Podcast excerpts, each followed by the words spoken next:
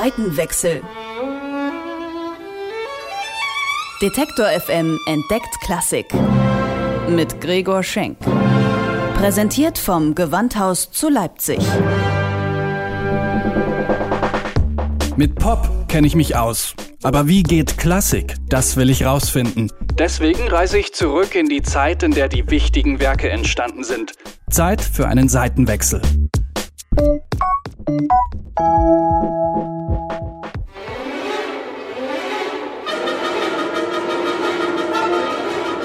Ungarn im Jahr 1918. Noch immer tobt der Erste Weltkrieg. Das Ende der Doppelmonarchie Österreich-Ungarns steht kurz bevor. Der Komponist Bela Bartok liest in der Zeitung eine Geschichte, die ihn nicht mehr loslässt und die er vertonen will. Sie heißt Der wunderbare Mandarin. Das klingt nach Märchen, doch die Handlung ist ganz und gar nicht märchenhaft.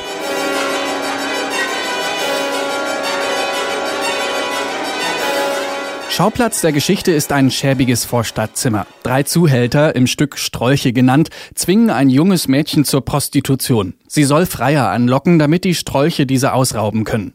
Nach zwei mittellosen Freiern tritt als dritter Gast ein wohlhabender Chineser auf, der Mandarin. Dreimal versuchen die Strolche den Mandarin zu ermorden. Sie ersticken ihn unter einem Kissen, durchbohren ihn mit dem Schwert. Doch er will nicht sterben, kann seine Augen nicht von dem Mädchen lassen und sinkt erst leblos zu Boden, als sich das Mädchen ihm hingibt.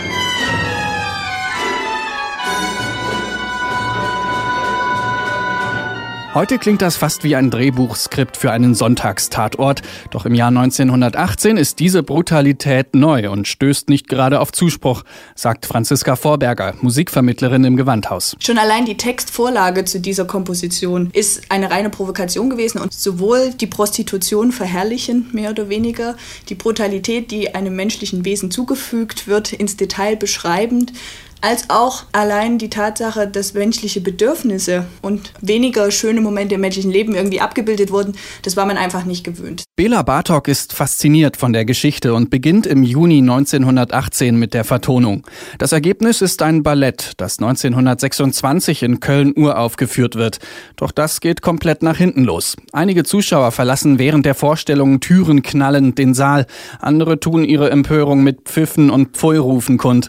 Die Presse am Tag Tag danach ist vernichtend. Der Berliner Lokalanzeiger schreibt, es ist bezeichnend, dass Bartok sich an einen nicht zu übertrumpfenden, perversen, blutrünstigen Stoff gemacht hat. Und die Musik, nun, pervers, trivial, krankhaft im höchsten Grade.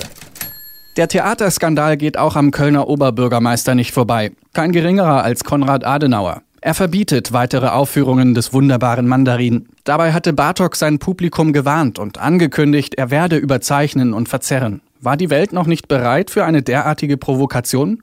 Und was hat Bartok angetrieben? Das Gemetzel des Ersten Weltkriegs? Bartok hat diese kalten Winter auch erlebt, die im Anschluss an den Weltkrieg die Menschen auch prägte.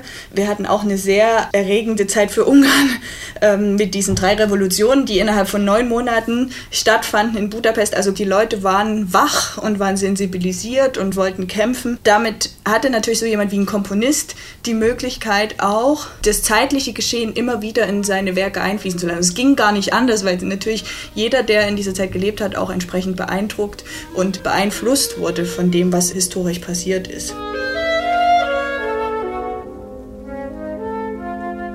Bela Bartok will den Misserfolg nicht auf sich sitzen lassen. Er arbeitet das Stück in eine gekürzte Konzertfassung um. Nun sind es nicht mehr die Tänzer, sondern die Instrumente, die die Charaktere verkörpern. Allen voran die Klarinette. Matthias Krea ist Klarinettist im Gewandhausorchester und spielt beim wunderbaren Mandarin eine ganz besondere Rolle. Die Handlung ist ja so, dass ein Mädchen, wir würden heute sagen eine Prostituierte, von drei Strolchen oder Zuhältern dazu gezwungen wird, Männer anzulocken. Und dieser Vorgang des Lockens wird lautmalerisch durch drei Klarinetten-Soli dargestellt. Und es ist auch sehr rhythmisch oder besser gesagt metrisch, sehr, sehr differenziert. Also es ist ganz flexibel, es ist jeder Takt anders. Es ist also in jedem Takt eine andere Tempobezeichnung, eine andere Vortagsbezeichnung. Dadurch wird das unglaublich fesselnd, spannend.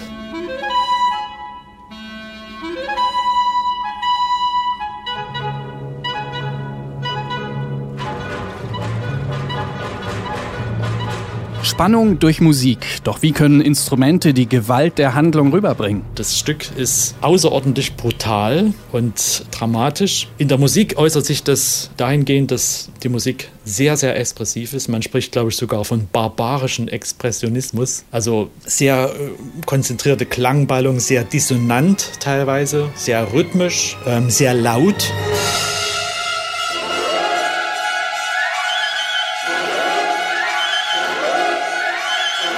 Zur Lautstärke trägt vor allem das Schlagwerk bei. Die Besetzungsliste sieht allein sechs Schlagzeuger vor. Das ist viel, aber ich glaube für Bartok nicht ungewöhnlich. Es bietet sich bei dem Stück fast an, aufgrund der inneren Handlung. Da ist ja von Stechen, Hauen, Schlagen die Rede. Ich denke mal, im 20. Jahrhundert hat das Schlagzeug einen enormen Bedeutungszuwachs bekommen, weil es natürlich eine Klangpalette bietet, die in der romantischen Musik gar nicht gefragt war.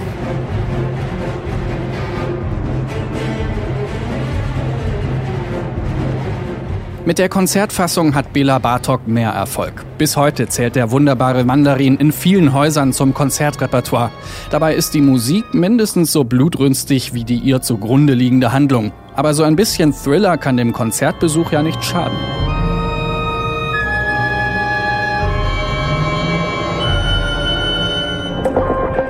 Seitenwechsel. Detektor FM entdeckt Klassik mit Gregor Schenk. Präsentiert vom Gewandhaus zu Leipzig.